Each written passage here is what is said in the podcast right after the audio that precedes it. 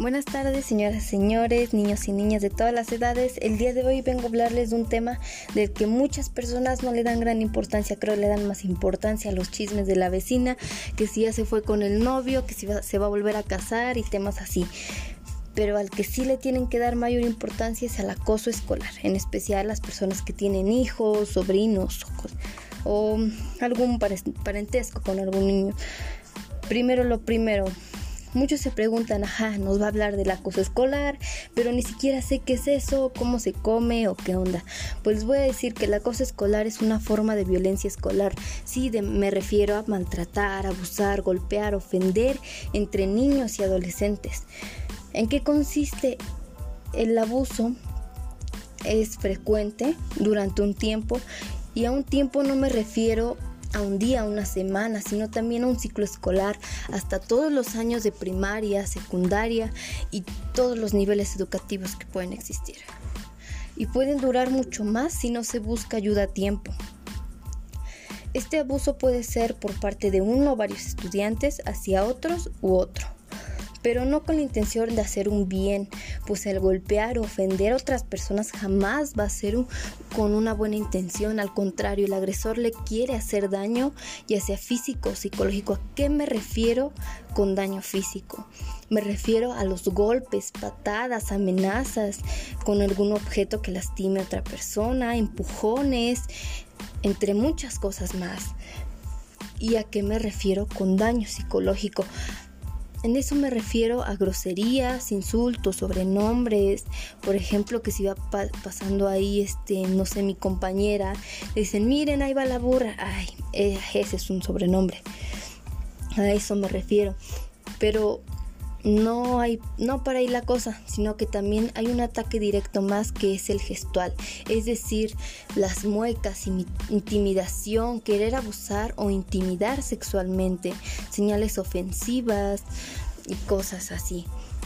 Los agresores llegan a buscar de otras personas, abusar de otras personas cuando sufren traumas a lo largo de su vida, cuando son violentados por sus frustraciones, cuando son maltratados en casa y piensan que eso está bien y por eso lo hacen en la escuela, por sentimiento de pertenencia.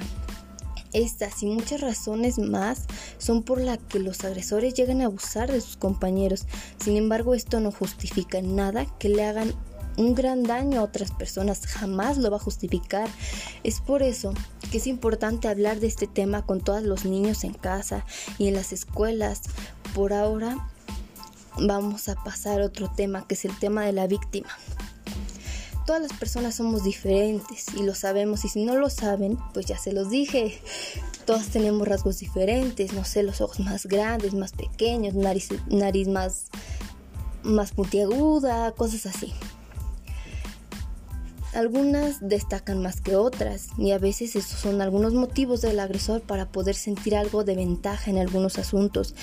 En primera pueden ser por ser nuevos en la escuela, por ser chicos o chicas que no, no son nada sociables, chicos o chicas con poco carácter y así puedo mencionar muchísimas cosas más. Y no, no está mal ser nuevo, no está mal no ser tan sociable, no está mal no tener un carácter fuerte. Sin embargo, el agresor a estas cosas las ve como un punto débil de los demás. Pero no se queda aquí. En este tema también influye el tema de la familia, pues en la familia debe existir la confianza de decirse las cosas que sienten y cosas que están afectando muchísimo. Y no solo interviene eso, sino también desde casa deben de estar inculcados los valores.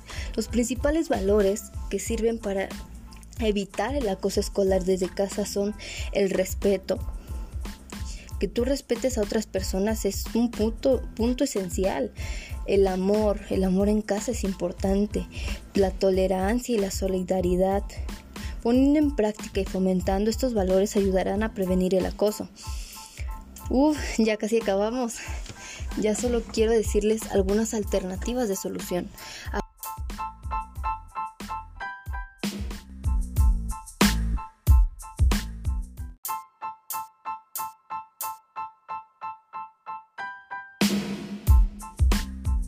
Hablar y decir lo que estás viviendo y que estás siendo acosado es una gran alternativa, pero debes hablarlo con una persona determinada, no, no con cualquier persona, porque si se lo dices a una persona que no es razonable, querrá resolver todo con golpes o agresiones, y esa no es la forma correcta, pero si lo hablan con una persona razonable y pacífica, podrán dialogar con la persona con las personas adecuadas o llegar a una solución más viable.